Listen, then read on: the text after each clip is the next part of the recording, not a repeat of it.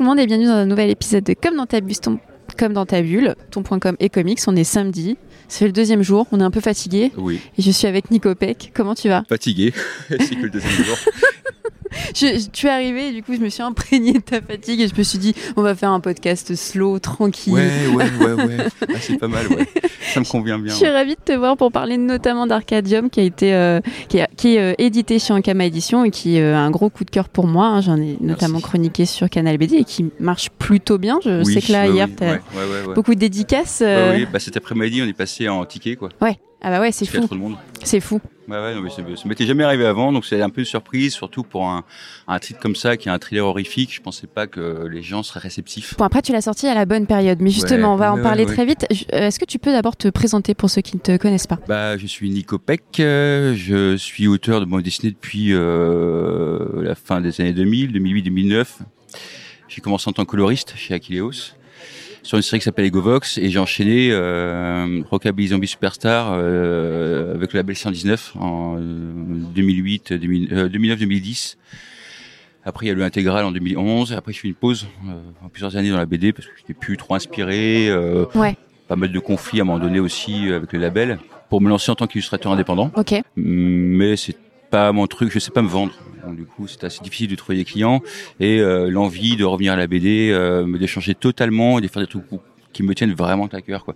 Rockabilly, c'était un amusement en fait. C'était vraiment pour m'éclater Ouais. avec des multi-référencés, tout ça, mais je voulais vraiment euh, faire ce qui me parle. Comme je suis un grand fan de Cronenberg, euh, de Carpenter, de Lynch et tout ça, donc je voulais écrire une histoire euh, dans cette ambiance-là. Quoi. Et justement comment tu es rentré dans le monde de, de la bande dessinée, du comics et, et comment tu as travaillé ton style au fur et à mesure euh, du temps? Euh, à la base, je voulais pas euh, forcément faire de la BD. Enfin, je voulais travailler plutôt dans le cinéma.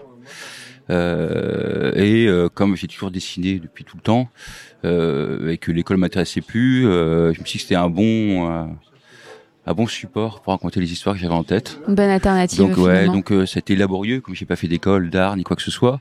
Donc je suis autodidacte, donc, j'ai dû apprendre l'anatomie, euh, tout ça, et puis chercher, essayer de trouver euh, mon propre style, Ouais. qui a été assez, ouais, c'était un, un long travail de plusieurs années. Et au moment, à un moment donné, on m'a parlé de du label 119 qui cherchait des auteurs, et donc du coup, Mm. euh, je suis parti comme ça, euh, un peu là. On m'a dit allez, on va, on va tenter, on verra bien. On va Bah, tester, avant, j'ai envoyé Rockabilly à, à d'autres éditeurs. Je me suis fait refouler assez méchamment en disant que c'était même pas publiable. C'était juste d'un fanzina euh, pour fin, Ah oui, d'accord. fanzine, ouais. Avec des critiques assez méchantes en fait, que les Elvis et zombies on s'en fout, tout ça. Euh, Tu, tu, tu l'as bien vécu ça? Ouf, je m'en foutais un peu en fait, et je m'en Ouais. manque un peu des critiques négatives. Euh, non, ça m'intéresse pas. Je, les gens qui comprennent pas, ils aiment pas, bah tant pis pour eux quoi. Et résultat, euh, en y a cru Hmm. et ça a marché. Et justement on parlait de ton style tout à l'heure, comment tu le définis Si tu devais mettre des mots dessus? J'arrive pas justement à définir mon style. Alors, on me classe dans le comics, Oui, un style bah, comics, oui, dans oui. le dans le style. Ouais. Euh, après, moi, mon style, je sais pas le définir. J'essaie de, de, de trouver un style qui soit reconnaissable maintenant, en fait, Ouais. parmi plein de BD. Euh, je pense avoir trouvé, mais le, le définir, euh, c'est assez difficile, sachant que je lis pas de BD en fait. D'accord. Non, j'en lis euh, peut-être une ou deux par an. Ouais, euh, la, la dernière, euh, je crois que c'était Bagderf. Ah oui. Euh, et j'aime bien tout ce qui est euh, Daniel Close, des trucs comme ça. Donc, Oui. C'est vraiment les BD euh, indépendantes américaines, ça, ça m'intéresse. Donc du coup, moi, je, je regarde beaucoup de films, en fait. Donc euh, j'ai pas. Donc, C'est euh, ça plutôt tes sources d'inspiration. euh. bah, c'est c'est les reproches qu'on m'a fait à un certain temps, c'était des, décou- des découpages trop cima- cinématographiques. Hmm. Et maintenant, c'est ce que les gens apprécient. Oui. Voilà. Donc ça, ça te euh, permet de faire un pont, je pense, pour les personnes qui n'ont pas l'habitude de lire de la BD ou du Oui. comics et qui sont très cinéphiles, bah, Ouais, de voilà, s'intéresser un peu plus euh, à ces titres-là. Et du coup, sur Arcadium, c'est un titre euh, qui, qui, qui mélange fantastique et réel. Comment tu as, trouvé l'équilibre entre les deux? Ça a été difficile. Vous n'avez pas son visage, mais ça, du coup... été, ça a été très compliqué l'écriture d'Arcadium. ah oui? Ça a été beaucoup de réécriture, de réécriture pendant bon, peut-être une année. Ah, de recherche. J'ai après, j'ai quand j'écris une histoire, je fais beaucoup de recherches euh, sur des thèmes, sur le, le subconscient, euh, les, Mm. les souvenirs oubliés, euh, le cerveau, enfin sur le cerveau surtout en fait. L'amnésie... euh, Ouais, tout ça. J'essaie ouais, ouais. de- d'abord de, me renseigner, donc prendre énormément de notes et de me replonger dans dans les univers euh, qui m'inspirent. Donc pour ça, comme Vidéodrome, euh, euh, l'antre de la folie, Ouais. euh, et Lovecraft et tout ça, pour me réimprégner de tout ça. Et, euh, Voilà quoi. C'est euh, c'était difficile l'écriture. Après, euh, une fois que c'était bien établi, c'est venu étrangement assez naturellement, mais ça a été assez long. La production d'album a été très longue Hmm. à faire. Et euh, j'ai vu que tu voulais réaliser des films d'horreur euh, de base, et donc là il y a un- évidemment un- la thématique de l'horreur. Comment tu comment tu le travailles, comment tu définis? Parce qu'aujourd'hui l'horreur revient un peu euh, Ouais. à la mode. Il y a- il y a évidemment beaucoup de tendances euh, dans les comics. Il y a eu sa, sa- sa grosse période, ensuite invisibilisée par le Comic Code Authority, etc. Mais comment toi tu définis ton ton, ton style horrifique? Mon style hor- Horrifique, euh, je définirais ça comme euh, de l'horreur cosmique. Ok. Voilà, comme euh, bah, c'est Lovecraft qui avait lancé ce terme-là, le cosmicisme. Ouais. C'est l'horreur, euh, surtout axée sur la sur, la- sur le protagoniste en fait, sur la, sa, perte de, de, de repère entre le- le- la réalité, euh, la vraie vie, et de ne jamais trop montrer ce qu'il y a de l'autre Mhm. côté, et s'axer vraiment sur euh, sur ça. Et euh, à la base, ça va être surtout horrifique, et euh, j'ai préféré partir d'abord sur un, un petit un drame ou un thriller, Ouais. et y aller vraiment au compte-goutte. Ok. Et je voudrais bien continuer dans cette euh, lignée-là parce que je trouve que ça manque. Au cinéma, il y en a, en roman, il y en a, en jeu vidéo, il y en a, Mm.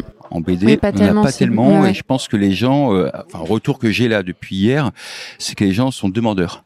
Ouais. Vraiment demandeurs de ça, de ce style-là. Bah justement, c'était ma prochaine question parce que moi, ce qui m'a aussi touchée, c'est que je me suis euh, très vite attachée au personnage, qui est, qui est assez primordial et on le suit et donc on peut Mhm, vite mhm. se mettre à sa place.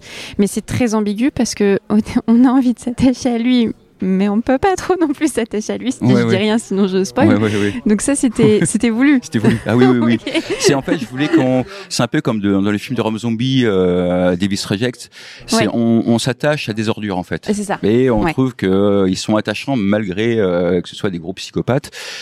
Là, je voulais aussi que les gens euh, s'attachent vraiment à lui et euh, qu'au dénouement, à une certaine partie de l'histoire, je vais pas trop en dire non plus, mais euh, voilà, c'était totalement voulu. Ouais. Oui.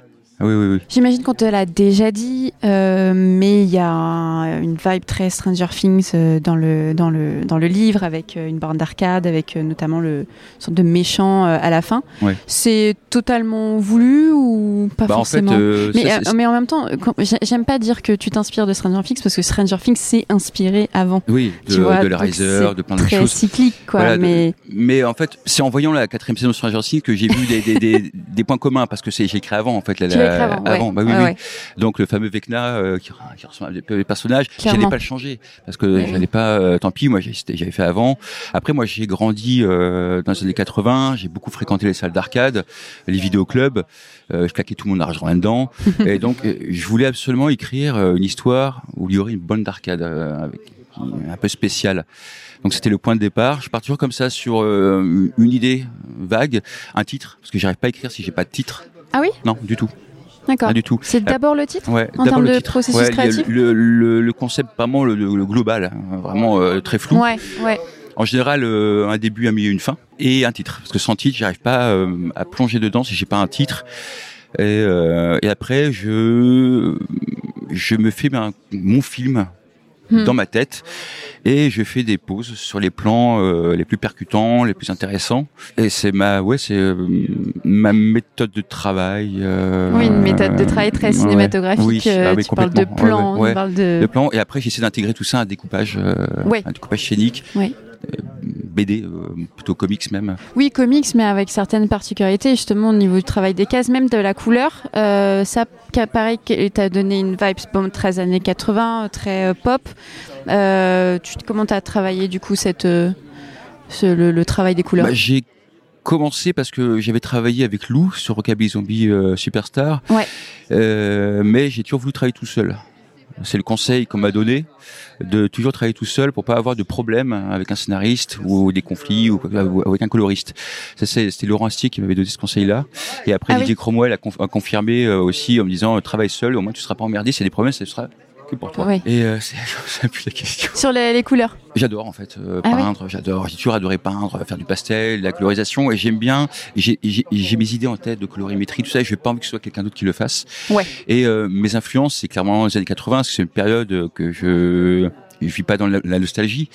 Mais euh, j'adore, j'adorais cette époque-là pour la, euh, les films qu'il y avait, les ambiances qu'il y avait, les couleurs qu'il y avait. Ouais. Euh, dans, dans les dans les giallo et euh, dans les films italiens, il y avait toujours des couleurs assez contrastées, euh, saturées, comme dans euh, Suspiria, dans les films d'Argento. Ouais. Et j'adorais ça, et donc j'ai essayé de retranscrire ça, justement ces couleurs assez tranchées. Et euh, j'ai toujours un, un- l'ancrage, le dessin, c'est sympa, mais mon vrai plaisir, c'est la couleur. Ok. C'est là où je vais pouvoir vraiment travailler l'ambiance. C'est la partie Ouais. que tu préfères du coup dans, dans, dans C'est l'écriture et la couleur. l'écriture et la couleur. Ouais, ouais. Ok. mettre enfin euh, sur papier ce que j'ai en tête, parce que j'ai toujours plusieurs histoires en tête, euh, parce qu'il faut toujours euh, être prévoyant, parce qu'on sait jamais ça, ça va être signé. Ouais. Et après, je fais suivant l'humeur euh, du moment, et euh, le moment c'était ça. J'étais euh, dans une période assez sombre. Et donc, il fallait que je fasse un truc euh, sombre. voilà.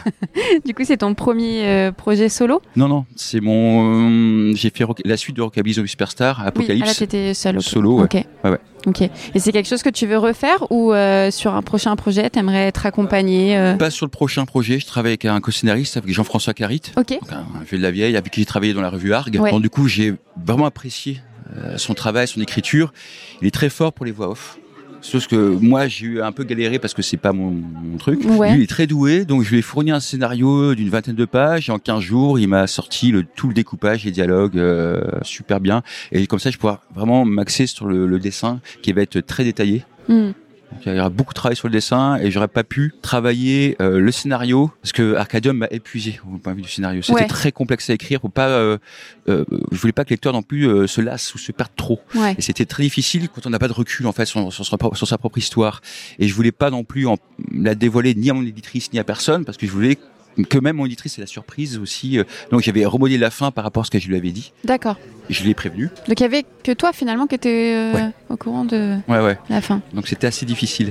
et pour ça là, je fais une petite pause. euh, je vais travailler avec euh, avec Jean-François et après je repartirai dans le thriller Mm. horrifique euh, Mm. par la suite et tout seul.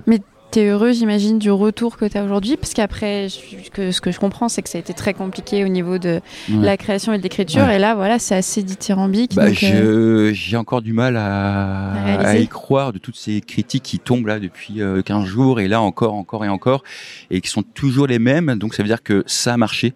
Je voulais que les gens euh, aient envie d'y retourner pour essayer de chercher euh, des indices. ouais, ouais, Voilà.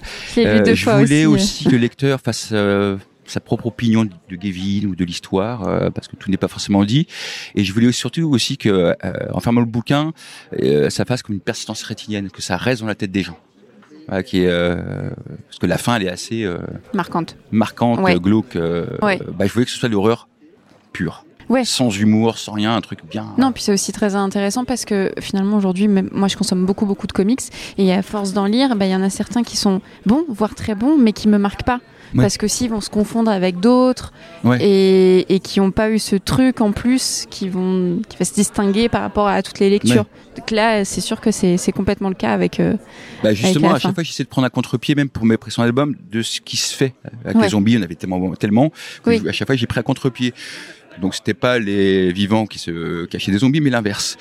Essayer de créer une histoire avec ça, quoi. hmm. J'essaie toujours de prendre des trucs qui, euh, qu'on ne voit pas trop, en fait. Je me renseigne Ouais. vachement s'il y avait une histoire un peu comme ça, euh, en BD, et j'ai rien trouvé.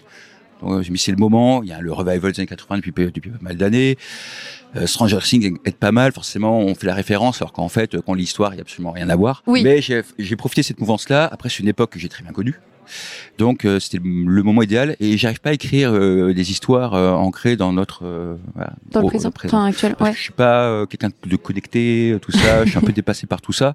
Donc j'aime bien plutôt écrire des histoires qui se passent. euh, euh, la prochaine, donc la qui s'appelle la fracture, euh, se passe en France en 1995. Ok. Et pour après, donc euh, thriller horrifique. euh, le nom pro provisoire, euh, pour l'instant, c'est euh, Au-delà de la vision, qui euh, se passe dans les années 70. Ok. Voilà.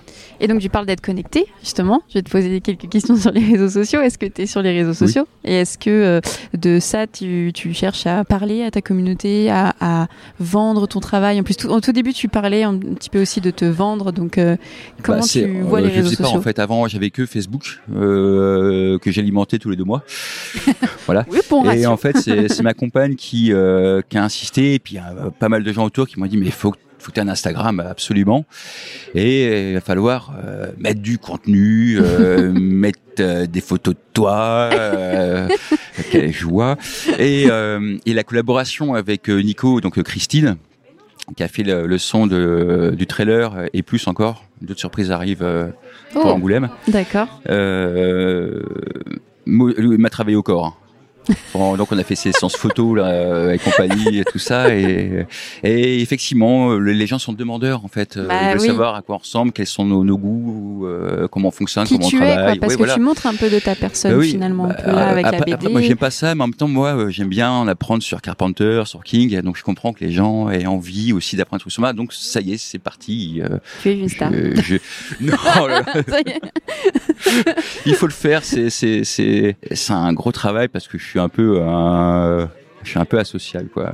Je suis pas très à l'aise en société et tout ça, Mhm. donc c'était un, un travail euh, au De- de corps de ma compagne et de, de Christine pour euh, pour faire ça quoi. Et justement, quel, quel regard tu as globalement sur les réseaux sociaux, même les nouveaux qui communiquent sur la BD Est-ce que tu vois ça de manière positive, de manière négative ou un peu des deux? Bah, les réseaux sociaux pour communiquer sur le travail, c'est bien. Euh, le reste des réseaux sociaux, ça me, me ça me parle pas du tout. Ouais. Non, non du tout, du tout. Euh, Facebook, euh, j'y vais euh, pour voir des copains. Enfin, des trucs. Sinon, euh, Ouais, parce qu'en internet, j'y vais que si j'ai quelque chose à, à- une recherche spéciale à faire. Sinon, j'y vais jamais non plus. Quoi. Donc on ne te verra pas sur TikTok et Twitch. Oh non, non, non, ni pas, X ou ni machin, Ah tout oui, ça. bah oui, X Ouais, et ouais, Europe. non, oui, on a déjà Instagram. pour- C'est déjà, euh, c'est déjà Oui, pas oui. mal. C'est déjà pas mal. oui, oui, oui. Et euh, bah, tu nous as teasé tes prochains projets. Peut-être euh, où est-ce qu'on peut te retrouver? Tu parlais d'Angoulême. euh, Bah, euh, il y a une tournée qui débute en janvier, Ouais. donc tous les 15 jours. Ah oui. pourra aussi profiter de mes enfants, euh, voilà, quand même, un week-end sur deux. Donc oui, bah ça, ça va commencer par, euh, il y a Angoulême, Paris, euh, enfin, euh, euh, Tour, de, Tour de France, quoi, Super. juin. Eh ben écoute, euh, j'essaierai de trouver les dates. Je vais partager Bah, je vais ça. les mettre sur, je vais, euh, je vais euh, faire une mise à jour euh, des dates euh, sur, euh, sur les réseaux. euh. Ah bah voilà, tu sais. Voilà, voilà, ouais, Tu ouais. as ton petit rétro-planning de Voilà. poste. Ouais, bah il faut le faire, hein. malheureusement. Puis il y a quand même une petite, euh, je me permets de- bien sûr, bien de sûr. mettre en avant le boulot de Christine, ce qui a fait le son Ouais. de- du trailer. Donc qui euh, que j'admire beaucoup, qui a commencé, euh, qui était un des précurseurs du retour de la Sainte Web années 80. Euh, J'aimais beaucoup ce qu'il faisait. Et il se rend compte qu'on habite dans la même ville. On s'est rencontrés, euh, coup de foudre amical, et il s'est investi à, à 200%. Alors qu'il n'a pas fait que euh, 45 secondes de musique. Il a fait la version longue, un autre titre, et en, il en prépare encore d'autres. Il est vraiment à fond dedans. Et euh, on va sortir une cassette. Oh, incroyable. Donc, euh, on a proposé ça en Kama, ils sont euh, putain, à fond. bah Euh, oui. Donc, on va, je pense, faire une avant-première à Angoulême, et puis après, suivant le succès. Et puis à quand le concert dessiné? Ah, il y aura pas un concert, il y aura. Ce serait chouette, ça. on prépare en fait déjà à Rouen une soirée où il y aura dédicace et Christine et Muso, donc sa compagne qui fait aussi d'électro, mais mixeront. Ok, Et on va essayer de préparer ça pour Angoulême aussi. Super. Donc faire une soirée euh, comme ça, dédicace et euh, son euh, de l'ambiance euh, musicale euh, d'Arcadium. Donc je voulais vraiment parler de, de Christine, quoi, de Nico, qui euh, est une brûle de travail et qui est un gars en or et qui euh, qui est très pro. Je voulais vraiment en parler parce que il, il a beaucoup aidé Ouais. sur la fin de la de Ça a été l'album. très ouais. important pour Très, toi très et, important, et ouais. on le souligne, ouais. Un bon soutien, ouais. Ouais. Vraiment solide. Génial. Bah on a hâte. Moi j'ai hâte d'être en Angoulême là. Là je suis. Je voulais pas y aller à la base. Ah oui? Non, c'est euh, en, Kama qui ont un petit peu. euh, on aimerait vraiment qu'il soit présent. Euh, je comprends en fait. du coup, vu ce qui se passe là, ouais, je comprends que bah il oui, faut. il y a de Bah, ouais. Charlotte m'a demandé de jouer les jeux. Tu verras. Que, Tu verras donc, comment ça se passe, bien, ouais, mais- voilà, ouais. En tout cas, on se verra là-bas. Avec plaisir. Bah merci, merci Bah, pour merci ce moment toi, et n'hésitez pas à, lire Arcadium, c'est c'est vraiment très très ouais, cool. c'est vraiment trop bien. Et pas pour les Et enfants. c'est lui qui les dit. ados. Non, non, non, non. pas à mettre entre toutes les mains. Non. c'est ça, c'est C'est ça. ce que je conseille. Merci. Bah, merci beaucoup.